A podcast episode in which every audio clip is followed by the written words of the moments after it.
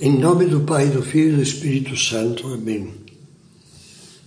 Vinde, Espírito Santo, enchei os corações dos vossos fiéis e acendei neles o fogo do vosso amor. Enviai o vosso Espírito e tudo será criado, e renovareis a face da terra. Vamos ter agora a última meditação desta série, Tornar a Vida Amável. E vamos terminar focalizando uma virtude muito bela que nos faz um grande bem a nós e um grande bem aos que convivem conosco, a virtude da serenidade. Eu acho que todos nós conhecemos pessoas profundamente serenas, que são portadoras de paz, que só com a sua presença comunicam tranquilidade e bem-estar a todos os que estão perto delas. Basta elas aparecerem para que nos corações brotem espontaneamente a paz e o sorriso nos lábios, e as preocupações fiquem para trás. Que contraste com aquelas outras pessoas que andam inquietas, angustiadas, agitadas, e por isso mesmo intranquilizam os outros com as suas apreensões e receios. Talvez lendo isso você pense: como é bom ser calmo. Eu vou lhe responder: certamente é ótimo ser calmo, mas como veremos agora a seguir, ser sereno é muito melhor. Calma é a pessoa que sabe colocar a reflexão tranquila acima da imaginação agitada, que sabe refletir, meditar e não deixa extravasar à toa as suas preocupações. Para sermos assim calmos, precisamos de equilíbrio psicológico visão ampla, prudência e sensatez. Para sermos serenos, além disso, precisamos de fé. É o que meditaremos agora, daqui a pouco. Calma, equilíbrio, sensatez, acabamos de dizer. Todos, crentes ou não, temos necessidade dessas virtudes, pois o maior gerador da ansiedade, mais do que os problemas e as incertezas da vida, é a nossa imaginação descontrolada. Se a deixarmos à solta, vai povoar a nossa cabeça de nuvens ameaçadoras, de cruzes imaginárias que, como diz um autor, nos oprimem com o seu peso. São fantasmas forjados na tua cabeça fantasmas que a fantasia reveste de cores vivas, atribuindo-lhes mãos largas e temerosas e pernas ágeis e velozes. Uma montanha que na realidade é um grão de areia. Esse autor se chama Salvatore Canals e o livro é muito bom, Reflexões Espirituais. Um dos melhores remédios contra essa obsessão inquieta costuma ser a sinceridade. Não se trata de comunicarmos logo as nossas apreensões a pessoas que vão ficar angustiadas e não vão poder auxiliar-nos, mas de abrir-nos com um confessor ou um orientador espiritual, ou com outra pessoa madura e preparada que nos possa ajudar a ponderar as coisas de modo equilibrado, sem perder os nervos. Outro fator de calma interior costuma ser a ordem. Nos horários do dia, nos planos de trabalho, nos planos de oração. Se não tivermos ordem, a preocupação com as coisas pendentes será como uma nebulosa. As mil coisas que tenho que fazer, das quais acho que esqueci, das quais não vou ter tempo de realizar, tudo isso será uma fonte de ansiedade, de perda de tempo e de ineficiência. A desordem tira-nos a paz e leva-nos a contagiar a nossa afobação aos demais. No texto de Salvatore Canals, que citava acima, o autor acrescenta que um pequeno gesto da tua vida de fé seria suficiente para fazer desaparecer os fantasmas. Esse pensamento nos introduz no tema da serenidade.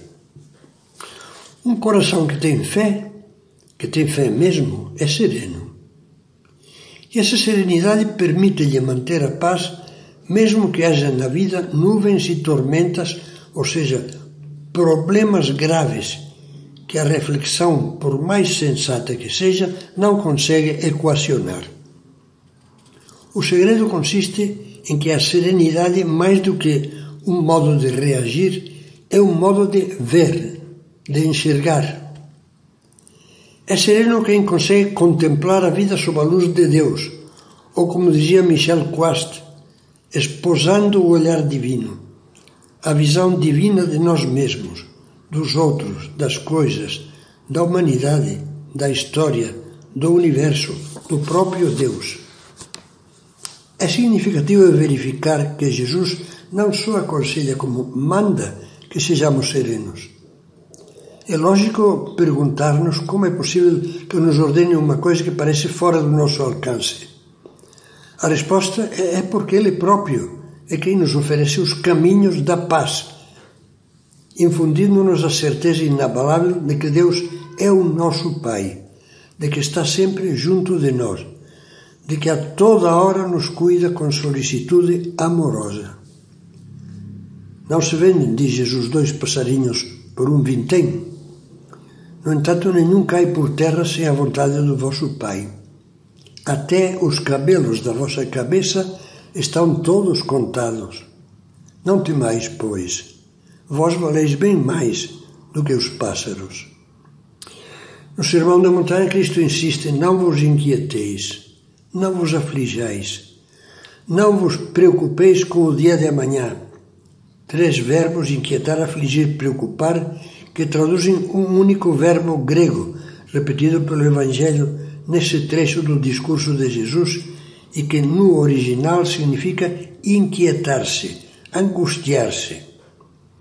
Jesus não censura a preocupação natural que é um dever, de prever, de programar, de nos preocuparmos por aquilo que depende da nossa responsabilidade. Fala de outra coisa. Diz que um filho de Deus não deve perder a paz, nem mesmo diante das preocupações mais assustadoras e os apertos mais prementes. A razão que dá é clara para quem tem fé. Temos que ficar em paz porque vosso Pai vê, vosso Pai sabe. É um Pai que nos ama infinitamente e que, com a sua providência, como diz São Paulo, faz concorrer todas as coisas, mesmo as que nos parecem mais tremendas, para o bem daqueles que o amam. Cristão que tem essa fé, a fé que todos deveríamos pedir muito a Nosso Senhor, mantém a serenidade ou a recupera se a perdeu, porque possui uma confiança cada vez maior no que Deus quer ou permite para nós. A sua oração é esta que lemos no livro Caminho: Senhor, o que tu quiseres, eu o amo. Repitamos com segurança: Deus é meu Pai. E não fiquemos cozinhando as nossas preocupações na câmara fechada da imaginação, ficando num monólogo asfixiante. Nós, lemos no mesmo livro Caminho, filhos de Deus, falamos com nosso Pai que está nos céus. E não nos esquecemos em momento algum de que, como dizíamos, Ele vê, Ele sabe, Ele me ama. Assim que uma preocupação começar a inquietar-nos, imitemos Nossa Senhora, que quando não entendia acontecimentos dolorosos, por exemplo, dar à luz num estábulo, não achar o seu filho, o menino, depois de três dias de busca, etc., ficava, diz o Evangelho, guardando, ponderando estas coisas dentro do seu coração em confidência íntima com Deus. E sempre como no dia da Anunciação, repetia com fé, sem palavras: Faça-se em mim segundo a tua palavra. Aquele que imitar a Virgem Maria experimentará que a aceitação rendida da vontade de Deus, leio também caminho, traz necessariamente a alegria e a paz, a felicidade na cruz. Mas confiança não é passividade. É importante que compreendamos que o abandono nas mãos de Deus nada tem a ver com a passividade fatalista, de quem nada faz e fica só à espera de que Deus lhe dê tudo feito. Pelo contrário, por se tratar de um grande ato de confiança em Deus, o abandono leva a superar o desânimo, aconteça o que acontecer, e a repelir o pensamento, o pessimismo, pensamento pessimista, e impele a trabalhar mais do que nunca, a lutar com energia, a perseverar heroicamente no esforço, apoiando-nos na oração para realizar a missão que Deus nos confia na vida. Vejamos um belo exemplo disso. Em 27 de setembro de 2014, eu assisti à beatificação do primeiro sucessor de São José Maria Escrivá, à frente do Opus Dei o beato Álvaro del Portillo. No decreto da Santa Sé sobre a qualidade das suas virtudes, lê-se o seguinte: Era um homem de profunda bondade e afabilidade, que transmitia paz e serenidade às almas. Ninguém se lembra de algum gesto seu pouco amável, de um movimento de impaciência perante as contrariedades, de uma palavra de crítica ou de de reclamação por alguma dificuldade. Esse, esse comentário da Santa Sé sobre o novo Beato, eu que convivi, graças a Deus, durante dois anos convivi com ele, posso dizer é um retrato exato. Ao mesmo tempo, os que, como eu, conheceram de perto, testemunham unanimemente a sua coragem para enfrentar dificuldades a sua fortaleza em face das perseguições em tempos de guerra, porque ele passou sendo perseguido a Guerra Civil Espanhola, e das incompreensões, às vezes ferozes, em tempos de paz, bem como a sua incrível capacidade de trabalho, a audácia com que se lançava a iniciativas grandes, a impressionante fecundidade das suas realizações intelectuais, pastorais e administrativas, dos seus pareceres e das suas publicações, coisas todas que só se podem explicar por uma categoria excepcional de sua fé e do seu amor a Deus. Praticava o que pregava. Se todos nós, dizia numa homilia, soubermos ponderar, amar, abraçar-nos à vontade de Deus, experimentaremos o sabor incomparável de estar com a Trindade, mesmo nos momentos mais duros. A paz resulta da união com Deus em todos os nossos pensamentos, palavras e ações. Se, como aconteceu na vida dos santos, nós procurarmos viver da fé e do amor de Deus, nunca nos sentiremos sós, nem desistiremos de nada bom.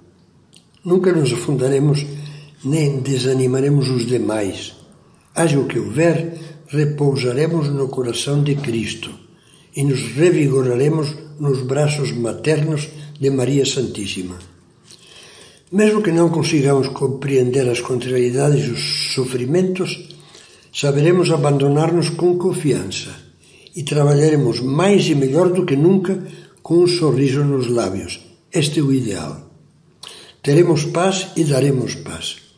Seremos como o Beato Álvaro, que conseguia fazer num dia o que outros fariam em três dias.